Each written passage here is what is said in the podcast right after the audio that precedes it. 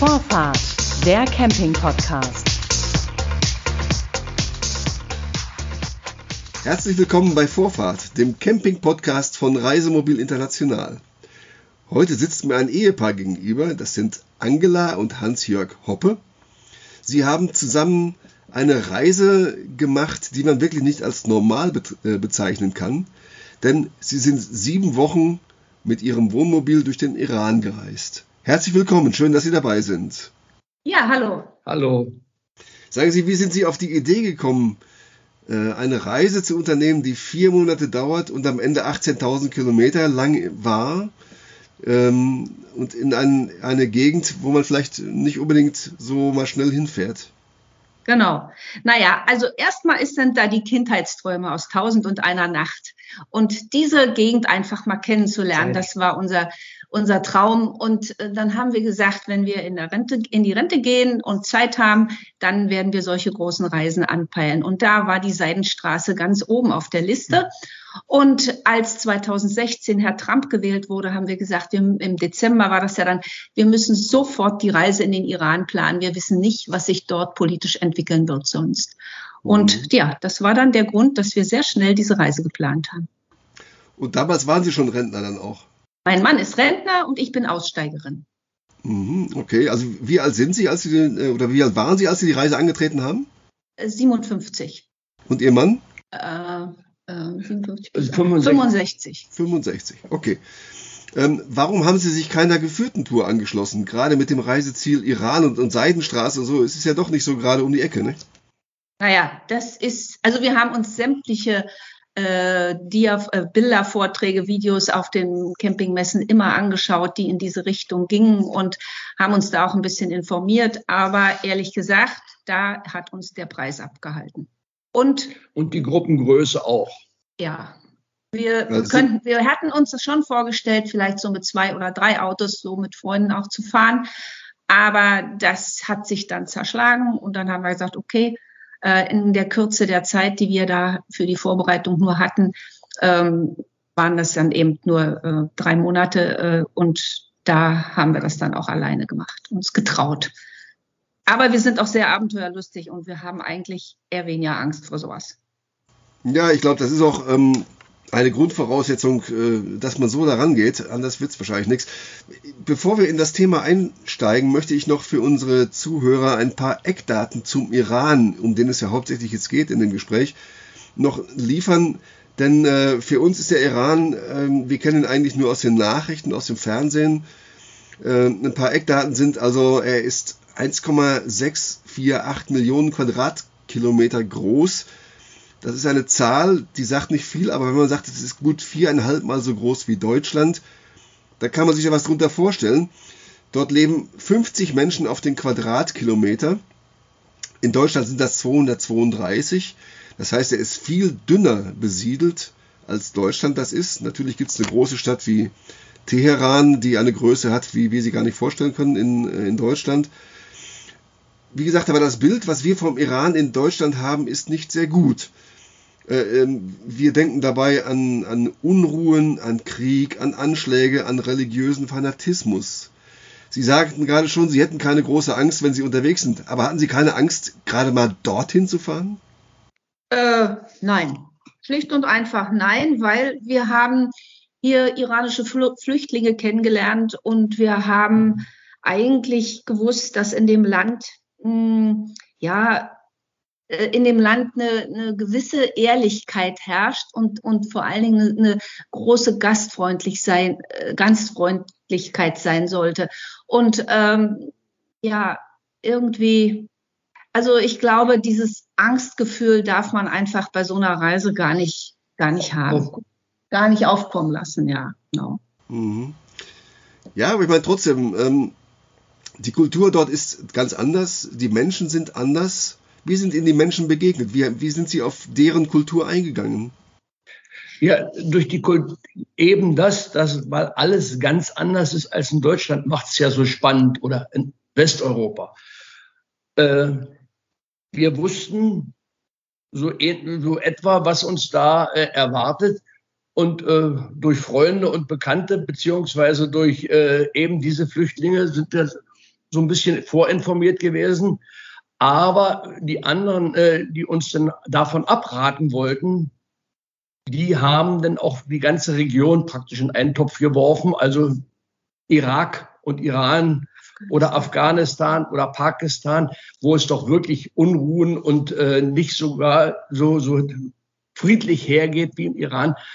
All das haben wir erst selbst feststellen können, als wir uns im Land aufgehalten haben. Also hatten Sie auch eine äh, gewisse, gewisse Vorteile, Vorurteile mit im Gepäck, oder? Richtig. Wir haben sehr viele Vorurteile mit aufgeladen bekommen äh, durch Leute, die uns davon abgeraten haben oder die uns äh, irgendwie äh, in eine andere Richtung drücken wollten und die durch viel Unwissenheit oder so Halbwissen. Mhm. Wir haben auch viele Bücher vorher gelesen, wo, wo junge Frauen alleine getrennt sind durch den Iran. Oder es gibt auch in Deutschland eine Frau, die, die mit dem Motorrad äh, äh, alleine in den Iran gefahren ist. Und das sind schon Besonderheiten und alle, alle würden es wieder machen. Und äh, äh, von daher äh, ja, ist das schon was ganz Besonderes gewesen, in dieses Land zu reisen. Ja, aber gerade das Thema Frau, was Sie jetzt angesprochen haben, ähm, ist ja ein besonderes in der, im Iran, denn der Iran hat ja eine äh, starke Entwicklung durchgemacht ähm, von, von Mitte des vergangenen Jahrhunderts äh, bis auf heute, äh, von einem offenen, nach Westen orientierten Staat, wohl unter dem Schah, ähm, hin zu einem Gottesstaat, wo eben auch die Frauen stark verschleiert sind und eben anders ähm, leben müssen, zumindest als hier. Ich meine, wie sind denn, wie sind Sie als Frau dort, äh, wie sind die Ihnen als Frau begegnet? Fakt ist natürlich, dass ich auch als Touristin äh, mich dem an, äh, zu unterwerfen habe. Also ich bin an der Grenze zum Iran, äh, habe ich mein Tuch aufge, äh, umgeschlungen und habe das eigentlich in diesen Tagen eigentlich, wenn ich draußen außerhalb des Wohnmobils war, nicht mehr abgenommen. Ähm, die Frauen das hat man gesehen, gerade die jungen Frauen, die möchten, dass sich was ändert. Das Tuch sitzt nicht mehr so, wie es sitzen soll. Und wir haben ja sehr oft Begleitungen gehabt in den einzelnen äh, Städten. Und dann hin und wieder hat mir auch mal ein, ein Begleiter gesagt, Angela, dein, dein Kopftuch sitzt nicht richtig.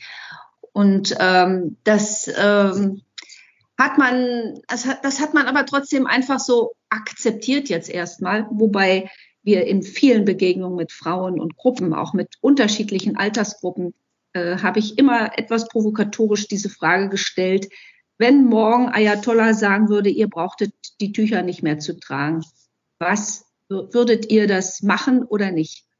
Und die jungen Frauen haben gesagt, sofort, wir würden es ablegen die älteren Frauen, die haben gesagt, wir sind das jetzt jahrelang gewöhnt und wir fühlen uns nackend, wenn wir das Tuch ab, ablegen müssen. Und ganz ehrlich, als wir den Iran verlassen haben, da hat mir im ersten Moment auch irgendwas gefehlt. Und ähm, ich denke, ich habe auch noch mal eine andere Einstellung bekommen, was das Tüchertragen betrifft. Ähm, sicherlich es, ist, es darf einem nicht aufgezwungen werden. Aber wer das freiwillig machen möchte, äh, der soll es eben tun. Mhm. Aber ich hätte es natürlich nicht freiwillig so gemacht, in dem Sinne, es ist ein Druck da und man muss es tun. Und ich habe mich wir diesem auch, wir waren Gast im Land und wir mhm. haben uns da auch unterworfen. Nun ist ja das Tuch ein Ausdruck ähm, der Religion und der Religiosität. Ähm, haben Sie durch das Tuch weil sie das getragen haben, auch eine andere Einstellung zum Islam zum Beispiel bekommen? Nein, das auf keinen Fall. Im Gegenteil. Also ich denke, diese Art des Drucks und diese Art der Unfreiheit, die hat uns schon sehr, die hat mich schon sehr, ja, ich will mal sagen, auch an manche Verhältnisse erinnert, die wir auch manchmal in der DDR hatten. Und ähm, nein, also ich habe keine eine andere Einstellung dazu bekommen. Ich akzeptiere ihn, ich akzeptiere ja. ihn, aber ich äh, würde nicht sagen, es ist jetzt die, äh, Religion. die Religion, die, die, die richtig in der Welt was bewirken sollte. Mhm. Sie sprechen von Unfreiheit auf der einen Seite und von Gastfreundschaft auf der anderen Seite, was ja eine gewisse Offenheit voraussetzt. Ist das nicht ein Widerspruch? Ja, das ist für mich ein richtiger Widerspruch gewesen. Aber die Gastfreundschaft, die wir dort erlebt haben, das war einfach, das war einfach grandios. Wie hat die sich denn geäußert? Wie war das denn? Sind, ja. Sie, sind Sie eingeladen worden zu den Leuten nach Hause? Ja, ja, also in den 49 Tagen, es sind ja sieben Wochen, äh, habe ich echt höchstens siebenmal selber gekocht. Und ansonsten sind wir fast immer eingeladen worden oder auch mal essen gegangen. Aber äh, äh also noch, also wirklich bei jeder Kleinigkeit. Aber wir könnten mal so Beispiele erzählen. Ähm, also in Shiraz zum Beispiel, da hat es sehr geregnet und der Campingplatz, der bei uns aufgeschrieben war, der hatte ein großes Tor, durch das natürlich unser Wohnmobil nicht gepasst hat. Jetzt standen wir also erstmal so an der Straße und haben überlegt, was machen wir. Und ich habe ja immer in diesen Ländern ähm, äh, über Couchsurfing mir so Adressen gesucht oder Leute angesprochen, ob die Lust haben, uns dann vielleicht durch ihre Stadt wenigstens zu führen. Schlafen wollten wir nie bei denen, aber sie wollten einfach, dass sie uns vielleicht einen Platz geben, wo das Auto steht und dann mit uns ähm, dort ihre Lieblingsecken zeigen. Ähm, und in Shiraz war es so, da war es also am Regnen und irgendwann klopft es an die Tür. Da steht ein junger Mann da und fragt uns auf Englisch, heißt uns erstmal herzlich willkommen, das sagen alle als erstes. Und dann fragt er, wie uns der Iran gefällt und wie es uns geht. Auch eine, eine Frage, die uns täglich 10 bis 15 Mal begegnet ist. Und dann fragt er, äh, das war lustig, seine Frau, die möchte so gerne mal das Auto sehen, ob sie sich das mal angucken. Nee, nee, die wollte als erstes wissen, wie teuer das Auto ist. Und dann sage ich, na, ihr habt euch das Auto ja noch nicht mal angeguckt, dann kommt doch erst mal rein. Und äh, ja, dürfen wir das? Ja, dann kam also Frau mit Kind und Bruder auch noch, die kamen dann alle rein ins Auto und wir kamen ins Gespräch. Das war dann sehr nett. Dann sagte er, wo wollt ihr hin? Ich sage, ja, wir suchen uns jetzt gerade einen Platz, wo wir hier stehen können, damit wir uns die nächsten Tage Shiraz angucken können. Und dann hat er gesagt, ja, also ihr könnt bei mir stehen. Da sind wir immer vorsichtig, weil das hatten wir auch schon erlebt, dass uns Leute gesagt haben, ja, also nur vor unserer Haustür, aber dann nicht bedacht haben, dass ihre Dachrinnen überhängen und unser Auto viel höher ist und äh, der Untergrund äh, nicht glatt ist. Also wir waren immer sehr skeptisch. Nein, es ist asphaltiert und die Straße ist breit und alles gut. Also hat, sind wir hinterhergefahren und dann standen wir wirklich gegenüber von seinem Haus und haben mit dieser Familie äh, in, das waren die höchsten Feiertage im Iran, nämlich Nowruz, das Neujahrsfest, was immer so äh, im März ist. Und äh, haben mit dieser Familie dann erstmal in Shiraz vier Tage verbracht, Freunde kennengelernt, waren zu allen Essen, die die hatten, eingeladen. Und wir haben uns dann bedankt und haben gesagt, ja, aber jetzt dürft ihr mal bitte ein Restaurant aussuchen. Und in diesem Restaurant möchten wir aber bezahlen, dass das von vornherein klar ist. Und das haben sie dann auch gemacht haben uns dann vorsichtig gefragt, es kostet aber 10, 10 umgerechnet 10 äh, Euro pro, Nase und ob uns das nicht zu teuer wäre. Da habe ich gesagt, nein, alles in Ordnung. Ja, und mit dieser Familie sind wir dann echt noch bis an Persischen Golf gereist. Die hatten dort eine Ferienwohnung und äh, wollten Ferien machen und haben auch da noch mit denen Tage verbracht. Und das war einfach, das war einfach toll, weil da haben wir ganz viel über ihr Leben erfahren. Wir haben uns mit den unterschiedlichsten Freunden und Bekannten von ihnen getroffen. Wir waren bei einem Architekten, der in einem, der in einem Greenhouse. Glashaus, äh, äh, Greenhouse, äh, Gewächshaus ähm, ähm, sich eine Wohnung gebaut hat. Der, äh, wir haben einen ähm, olympischen äh, Sieger vom Karate kennengelernt. Also das, das war einfach, äh, das war schon einfach ganz toll. Und da, das war die eine Gastfreundschaft, die, die, die so uns dann auch so richtig herzlich, herzliche Begegnungen gemacht haben. Und ähm, wo wir gemerkt haben, da gab es auch Unterschiede. Also dieses Paar aus Shiraz war relativ jung, hätten unsere Kinder sein können, ähm, aber sie äh, haben ihren Glauben doch etwas strenger gelebt und ähm, ähm, wir haben auch andere kennengelernt am Persischen Golf, äh, wo unser Auto alleine stand, weil wir mit der Familie unterwegs waren und kamen zurück zum Auto und da wurde unser Auto von all denen, die da am Strand gesessen haben, äh, bewacht, ja, regelrecht bewacht. Ne? Und als wir dann kamen und, und fragten, ob denn jemand mal ins Auto möchte, da haben sich die, die haben sich so gefreut und haben sich angestellt und also wirklich gefühlt sind in der Zeit 200 Leute durch unser Auto gegangen, äh, äh, insgesamt in der Zeit. Und ähm, die haben sich so gefreut, aber in, in Chira und am Persischen Golf war es dann so, dass nach 20 Minuten kam eine Frau mit einem riesigen Obstteller als Dankeschön, dass sie, dass, dass wir sie da haben reingehen lassen. Und die nächste, die schenkte mir ein selbstgemachtes Portemonnaie. Keiner wollte Geld haben für irgendwas. Also uns war das schon peinlich. Oder als ja, wir, wir, wir kannten die wirtschaftliche Situation dieser Familien ja nicht. Und es war uns wirklich manchmal echt peinlich, äh, deren Angebote anzunehmen so dass wir da äh, praktisch überbehütet uns vorkamen. Und ablehnen ging gar nicht. Geld geben ging noch weniger, also dann hätte man die Gastfreundschaft missbraucht. Da habe ich mich ein paar Mal blamiert, indem ich da irgendwas bezahlen wollte. Und das war wirklich ein Tritt vors Schienbein für diese Leute. Ja, ein ganz schlimmes Erlebnis war, da, da haben wir gestanden, an, auch am Persischen Golf und, und morgens haben wir gesehen, da war ein Opa mit seinem Enkelkind am Angeln und wir haben die beobachtet und die kamen dann auch mit Fischen raus und legten also so fünf Fische dahin und zeigten so auf uns, dass wir uns da welche aussuchen sollten. Da haben wir, haben wir natürlich äh, dann auch gemacht und wollten dafür Geld geben dem Opa. Nein, wir haben es dem Opa, der Opa hat nichts angenommen dafür. Dann habe ich gesagt, okay, das Kind, das wird es bestimmt nehmen. Dann haben wir es dem Kind gegeben und äh, äh also Landeswährung. Also Landeswährung, ja. Und dann sind wir ins Auto gegangen, haben leider etwas getrödelt noch. Plötzlich klopft's am Auto. Da kommt der Vater des Kindes und schimpft. Also es hörte sich nach Schimpfen an. Richtig zornig. Richtig zornig und hat uns dann das Geld wieder zurückgegeben. Mhm. Äh, ja, das also wir hätten die Gastfreundschaft missbraucht, so haben wir es denn gedeutet. Also durch ja. dieses Geld geben, dass wir dem Kind, er sollte sich ein Eis kaufen, so haben wir ihm das bedeutet. Wir konnten ja Farsi-Sprache nicht. Und äh, der, der hat es nicht abgelehnt, war sechs Jahre alt etwa. Ja. Und der Vater brachte es dann richtig zurück und hat mehr oder weniger dann zornig uns darauf hingewiesen, dass das eigentlich ein Missbrauch der Gastfreundschaft ist.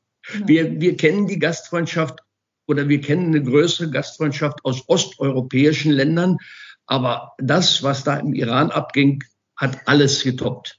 Ja, mhm. oder auch, wir sind auch manchmal mitten auf der Straße angehalten worden von der Stadt. Da kam so ein, so ein Bus, so ein, so ein was Mercedes, weiß ich nicht, jedenfalls ein, ein, älterer Bus und überholt uns und macht uns Zeichen. Und wir haben gedacht, irgendwas ist falsch und was weiß ich. Und, und wir steigen aus. Und nein, er wollte, dass wir genau neben seinem Bus fahren und ein Foto mit uns machen. Mitten auf der Straße. Das ist unfassbar. Ne? Und ähm, äh, ja, und so haben wir viele, viele Erlebnisse gehabt und, und das nächste war ja dann auch noch, dass wir in Jas, das ist ja die Wüstenstadt, die wunderschöne, äh, dort haben wir einen Spaziergang durch einen Park gemacht. Also es war uns praktisch unmöglich, spazieren zu gehen manchmal. Wir man, sind, wurde, als, man wurde sofort als Ausländer erkannt, man wurde sofort eingeladen zum Tee, zum Melone essen, zum Grillen, zum, zum Schluss war es dann, ja, und jetzt kommt er aber mit uns mit nach Hause. Und auch da war wieder so eine Familie, ähm, äh, die hatte also der Sohn, der sprach sehr gut Englisch und in der Familie haben wir dann Tage verbracht äh, mit, ich fragte, wo, bei euch sieht man nie einen Friseur für Frauen, wo ist der denn? Ja, wie, brauchst du einen? Ja, ich sage, ich brauchte mal so ein bisschen was. Ich sage, ihr könnt so schön mit Seide und Faden die, die Gesichtshaare entfernen. Ja, kein Problem. Die organisierten alles. Das und hatten einen Spaß und wir haben getanzt. Also tanzen ist ganz wichtig. Zu Hause in den eigenen vier Wänden wurde ganz viel getanzt, aber meistens nur die Männer oder nur die Frauen. Weil ich auch sehr gerne tanze, hatten die natürlich besonderen Spaß, wenn ich dann mit dem jungen Mann zusammen tanzte. Und ähm, wir haben auch zusammen eine große Feier gehabt. Da kamen noch andere Deutsche dazu und dann fragten die Iraner uns, ja, und wie tanzt man in Deutschland? ja, haben wir gesagt, ja, hm, wir hatten ein Pärchen dabei, was gut tanzen konnte und, und wir anderen, wir haben dazu den Schneewalzer gesummt. Dann haben die gezeigt, dass man in Deutschland eben Mann und Frau zusammen tanzen. Also das war innerhalb von den vier Wänden eines Hauses alles kein Problem. Und wir haben auch kennengelernt, ähm, wir haben auch kennengelernt am Schluss unserer Reise einen jungen Mann, der als Single lebte, ähm, mit dem waren wir zusammen in einer Therme. Das war sehr schön. Ich habe dann auch mal kennengelernt, wie Frauen in einem Thermenbad baden und äh, getrennt natürlich von den Männern und auch Badeanzüge oder sogar oben laufen dürfen. Und dieser Mann hatte äh, uns eingeladen zum Frühstück in seine kleine Wohnung. Und was hatte er da? Ein ganz, ganz ähm, selbstgemachten, selbstgemachten Grappa. Grappa, den er mir anbot. Alkohol. Also richtig guten Grappa. Und dann zeigte er uns hinter seiner, hinter seiner Küchentür eine versteckte Destillationsanlage. Und also der lebt praktisch mit einem Fuß im Gefängnis. Mhm. Aber er hat davon gelebt. Er hatte einen kleinen Weinberg, machte sich seine Rosinen und alles davon und äh, äh, äh, der ganze Grappa und alles, was er produzierte daraus, wurde nach Teheran gebracht. Sein Bruder verkaufte das da und also es ist nicht, also unter der Hand, wie heißt es so? Es gibt so ein schönes Buch, das heißt Staat der Lügen. So ist es auch. Mhm. Unten, unten drunter läuft es ganz anders, als man es nach außen sieht. Sie haben jetzt sehr viele schöne Situationen ähm, beschrieben, die Sie als schön empfunden haben, die sicher auch sehr schön waren, auch durch die Menschen, die Ihnen da freundlich begegnet sind. Hat es denn auch Situationen gegeben, in denen Sie sich unwohl gefühlt haben oder sich bedrängt oder auch womöglich Angst gehabt haben? Ja, ja einmal. Eine Situation. Äh, die war eigentlich auch am Persischen Golf. Wir haben uns wir sind im Dunkeln dort angekommen und haben gedacht, oh, hier am Meer zu, stehen, äh, zu stehen in, an der Küstenlinie, das wäre doch mal sehr schön und haben uns dort einen Platz gesucht und haben da geschlafen oder wollten da schlafen und in der Nacht um zwei klopft es oder halb drei am Auto und ich mache das Licht an, also außen das Licht an und stelle mich raus und hatte einen Gewehrlauf im, im Bauch. Da waren zwei Soldaten. So, und ich habe dann eben einfach den Lauf weggemacht, das geht hier gar nicht so. Und daran hat man äh, dann gesehen äh, oder gehört, wir konnten kein Farsi, die konnten kein Englisch und kein Deutsch. Und es waren junge Soldaten, die haben dann gemerkt, dass wir eigentlich harmlose Touristen sind und sind dann abgezogen. Und anderen Morgen konnten wir sehen, dass es eigentlich unsere Schuld war, diese Situation herbeigeführt zu haben, weil wir in einem Sperrgebiet gestanden haben, was man aber nachts nicht als solches identifizieren konnte. Die Schrift war in Englisch und Farsi, aber so klein, dass man beim Vorbeifahren das eben nicht gesehen hat. Das war also, wie gesagt, eine Situation, die wir selbst herbeigeführt haben. Die nächste war auch in der, in der Wüste. Da sind wir an, in der Nähe von diesen Atomanlagen vorbeigekommen und wir hatten einen kleinen, also einen jüngeren Perser bei uns, der sich auf sich selbst zu erkennen gegeben hat bei der Straßenkontrolle und wurde dann aus dem Auto geholt. Den, der wurde dann verhört. Was macht, machen die mit der? Geben die dir Alkohol? Geben die dir Geld? Und als wir in dem Büro waren, wo dieses Verhör stattfand und ich den da rausholen wollte, da kam jemand zum Auto. Meine Frau saß im Auto kannst du ja erzählen. Ja, also mein Mann und der, der, der Ali, den wir also von der einen Familie aus Jast mitgenommen hatten für einige Tage im Auto, äh, der wurde, ähm, die waren weg, die waren da zu diesem Gespräch und ich bin im Auto geblieben. Dann klopft es an die Tür und dann kommt einer so, ja, ich fand fast in Zivil. Und dann denke ich, ach ja, der will das Auto sehen. Nein, er sagte gleich, er möchte meine Kamera sehen habe ich ihm unsere Kamera gezeigt, weil das kannte ich auch von, von dem, was ich gelesen habe, dass das oft kontrolliert wird. Habe ich ihm meine Kamera gezeigt. Dann sagt er, nein, die andere Kamera. Denke ich, woher weiß der, dass wir zwei Kameras haben? Hol meine andere Kamera vor. Und er schüttelt immer noch den Kopf und zeigt und zeigt nach hinten. Ach, denke ich, jetzt weiß ich, was der will.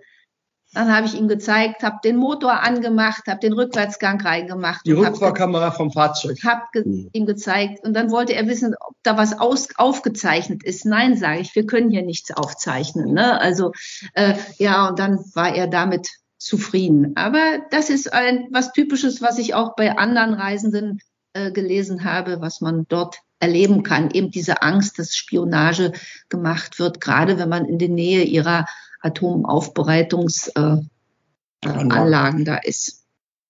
Frau Hoppe, Sie haben vorher mal das Wort ähm, Couchsurfing äh, benutzt. Das heißt, Sie haben äh, irgendwo sich schon auf die Reise vorbereitet. Wie haben Sie das gemacht generell? Wie haben Sie als Ehepaar, Sie haben gesagt, drei Monate haben Sie gebraucht. Das ist nicht sehr lange für so eine Reise als Vorbereitung. Wie haben Sie das gemacht? Wie sind Sie es angegangen?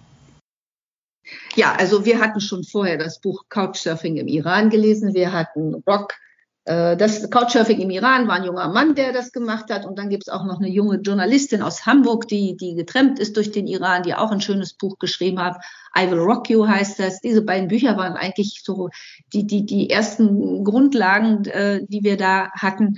Und ähm, äh, natürlich viele Filme, die wir uns angeguckt haben über den Iran oder auf YouTube habe ich gesucht, wer war schon mal im Iran, habe mir äh, ja, die meisten fahren natürlich am liebsten mit Allradfahrzeugen oder großen Autos dahin und das hatten wir ja nicht. Wir haben ein ganz normales Auto äh, auf Sprinterbasis mhm. und ähm, was, was haben Sie für, haben, glaube ich, einen, Jotti haben Sie geschrieben, ne? Wir haben einen Jotti-Line auf Sprinterbasis, genau. Mhm, mit okay.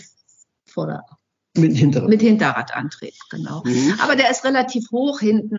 Das war dann auch unser Glück, wenn wir nicht durch Wüsten gefahren sind, äh, äh, haben wir einmal angehalten, weil wir durch ein trockenes Flussbett äh, fahren mussten, um an eine heiße Quelle zu kommen. Und äh, mein Mann hat geguckt und ja und meinte, ja, das schaffen wir.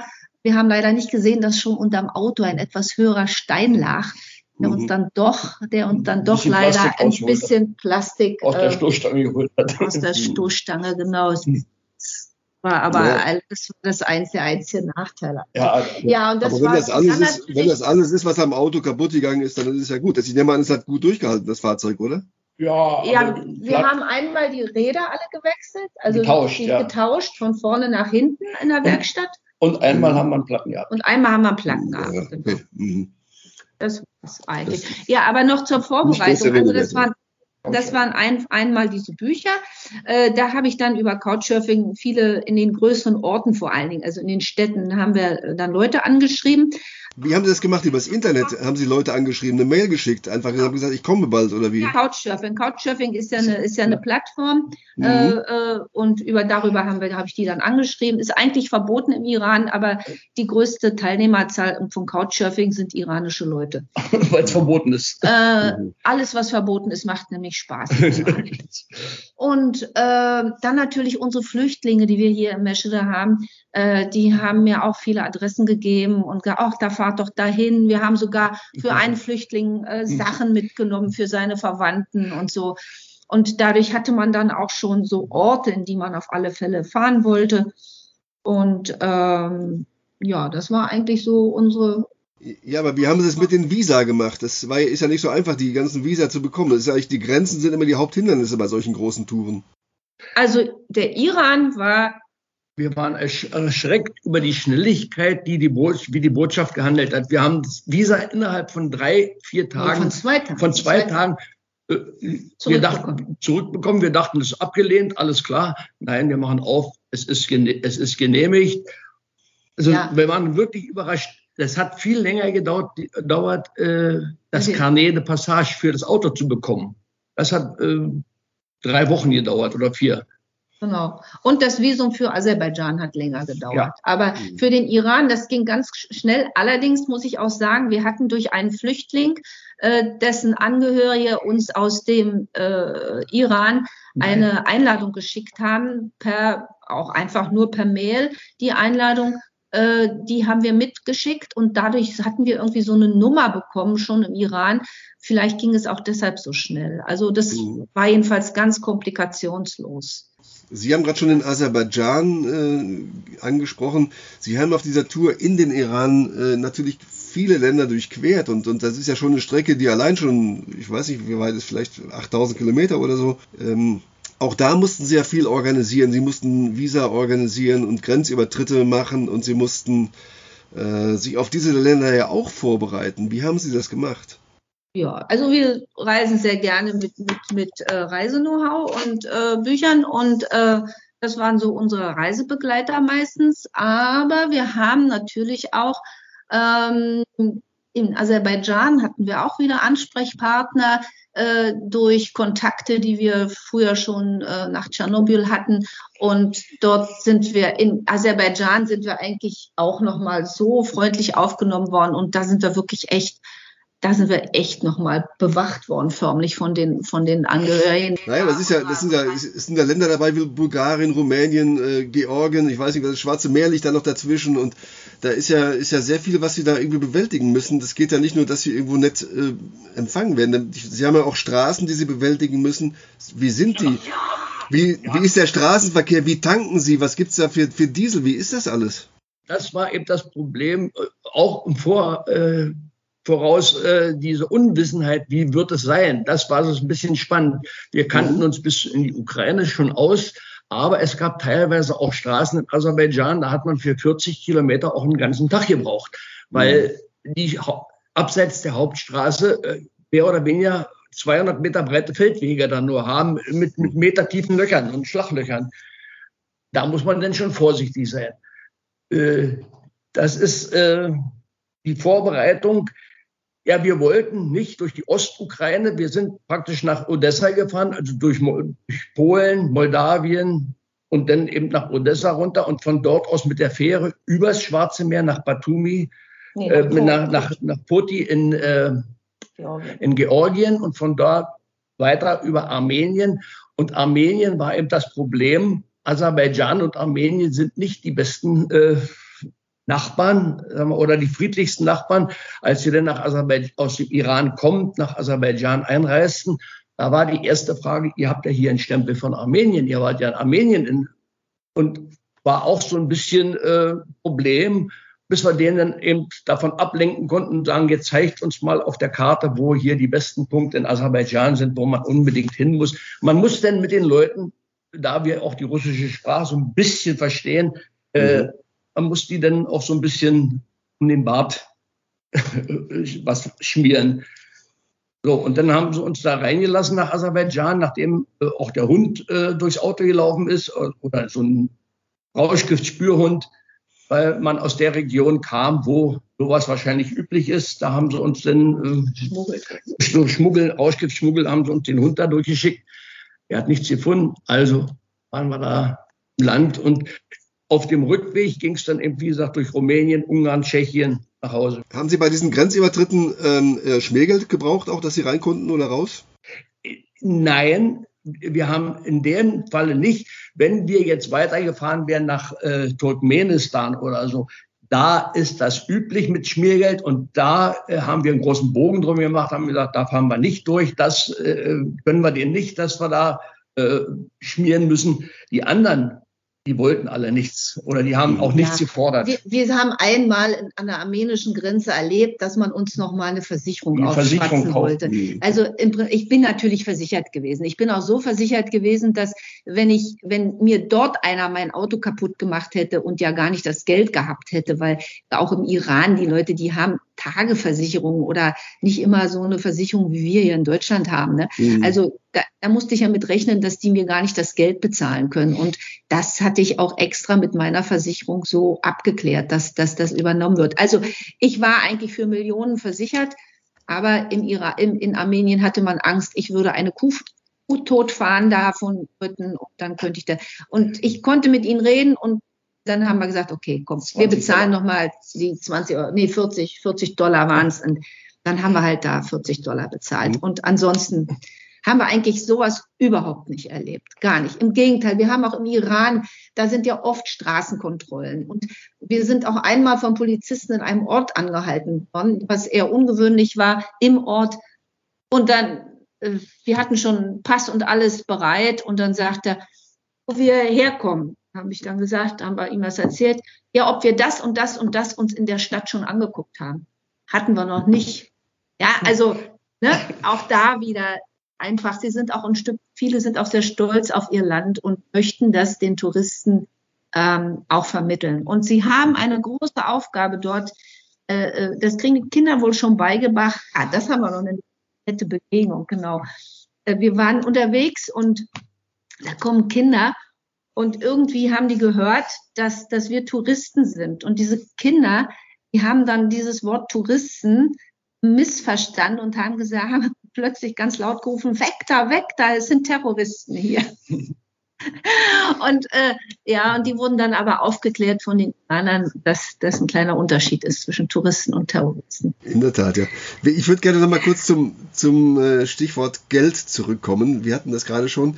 Äh, Sie haben ganz zu Anfang gesagt, äh, ich hatte Sie gefragt nach den organisierten Touren, denen Sie sich nicht angeschlossen haben, dass Ihnen das zu teuer gewesen sei. Nun sind Sie alleine gefahren und Sie haben ja auch Geld verbraucht. Ähm, Sie haben geschrieben in, einem, in einer Mail an mich, ähm, das wären 60 Euro für Sie beide pro Tag gewesen. Wie, wie viel war das dann? Wie teuer war die Reise insgesamt für Sie dann? Es war etwa 8000 Euro. Das war weniger, als hm. eine Person bei einer geführten Reise hätte bezahlen müssen. Hm. Und ja. das war aber, da war aber alles inklusive. Gut, okay, man muss sagen, der Sprit, der ist da fast umsonst. Äh, das war eigentlich der größte Posten, aber trotzdem, und wir haben auch selbst kleine Geschenke, äh, die wir da gekauft haben im Iran, die in den Preis mit eingerechnet. Also es war bis auf Abschreibung alles drin und das war pro Person etwa 60, 60 Euro. 60 Euro pro Tag, ja. Genau. Pro Tag. Pro Person oder pro, nee, für, für nee, beide? Für, nein, nein, für uns beide, Entschuldigung. Für, für Sie beide, beide zusammen. Die 60 Euro pro Tag war alles inklusive. Ja, nun ist das ja nicht unbedingt jedermanns Sache, alleine auf so eine Tour zu gehen, wie Sie das gemacht haben. Es gibt diverse Gründe da zu sagen, nee, das traue ich mir nicht oder das möchte ich nicht. Ähm, welche Risiken sehen Sie für eine solche Reise? Ja, also Risiko, das größte Risiko, was ich da gesehen habe, war, dass das Auto vielleicht äh, stehen bleibt oder kaputt geht und dass wir das nicht selbst reparieren können oder reparieren lassen können. Mhm. Äh, wir haben im Vorhinein ja Leute gesucht und regelrecht geworben und wir hatten auch potenzielle Mitfahrer, die aber je näher der Termin der Abfahrt kam, abgesprungen sind. Aus welchen Gründen auch immer, aus Angst, aus äh, gesundheitlichen Gründen, aus familiären Gründen und, und, und. Also es war zum Schluss, waren wir ganz alleine. Und da wir die Vorbereitungen jetzt soweit abgeschlossen hatten, haben wir gesagt, jetzt machen wir es auch alleine. Und äh, so ein bisschen Risiko sind wir auch eingegangen. Es hat sich aber im Nachhinein alles als sehr friedlich und als sehr äh, äh ja, normal rausgestellt alle. Also mhm. für mich war für mich war wichtig, dass ich schon auch alles irgendwo geregelt habe und dass wir auf alle Fälle immer auch ich soll mal sagen, eine Reisetasche dabei haben, mit der man, die man packen kann und wo man wieder mit nach Hause fliegen kann. Mhm. Zur Not, ja. Also das ist immer wichtig bei so einer großen Reise, für mich jedenfalls oder für uns. Ähm, wir haben aber auch im Vorfeld abgeklärt, dass es Mercedes-Werkstatt gibt im Iran. Und äh, ehrlich gesagt, ich glaube, so äh, pfiffig, wie die Menschen dort sind, wenn es um Reparieren oder so geht improvisieren. und Improvisieren geht, das, das, das gibt es kaum noch in Deutschland. Mhm. Sagen Sie zum, zum Schluss, was raten Sie unseren Zuhörern, die jetzt vielleicht äh, durch das Gespräch angeregt sind, doch mal auf eigene Faust eine solche Tour oder eine ähnliche Tour zu machen? Was raten Sie denn? Ja, auf alle Fälle ist es ganz wichtig, Mut zu haben. Ähm, Abenteuerlust und auf alle Fälle im Vorfeld sich auch über die aktuellen politischen Situationen ein bisschen informieren, sich über das Land informieren. Es ist immer ganz wichtig, ähm, dass man dass man das eben akzeptieren muss. Ich kenne viele Frauen in meinem Bekanntenkreis, die gesagt haben, nee, in so ein Land, wo Frauen so unterdrückt werden, würde ich nicht reisen. Aber auf der anderen Seite tut es den Frauen auch gut. Äh, auch den jungen Leuten hat es unheimlich gut getan, etwas zu hören von, von, von, von einer anderen Welt, die ihnen im Prinzip verschlossen bleibt. Und für mich war die Reise vielleicht nochmal auch, ich kann ganz anders und neu verstehen, dass Menschen, die Iraner, die haben hier keinen guten Flüchtlingsstatus, weil es ist ja kein Krieg im Iran. Ne? Und ähm, ich kann es aber so gut verstehen, dass Menschen einfach Freiheit wollen, dass junge Leute sich entwickeln wollen und weiter wollen. Und ich kann auch die Flüchtlinge aus dem Iran hier noch mal viel, viel besser verstehen und hoffe, dass andere Menschen auch mehr Verständnis für sowas haben. Ein schönes Schlusswort für ein sehr interessantes Gespräch. Ich danke Ihnen beiden, dass Sie erzählt haben von Ihren Erlebnissen auf Ihrer Tour, ähm, bei der Sie sieben Wochen durch den Iran gefahren sind. Herzlichen Dank, dass Sie dabei waren. Bitteschön, Bitte. gerne. Das war Vorfahrt, der Camping-Podcast von Reisemobil International. Am Mikrofon war Klaus-Georg Petri. Das war Vorfahrt, der Camping-Podcast.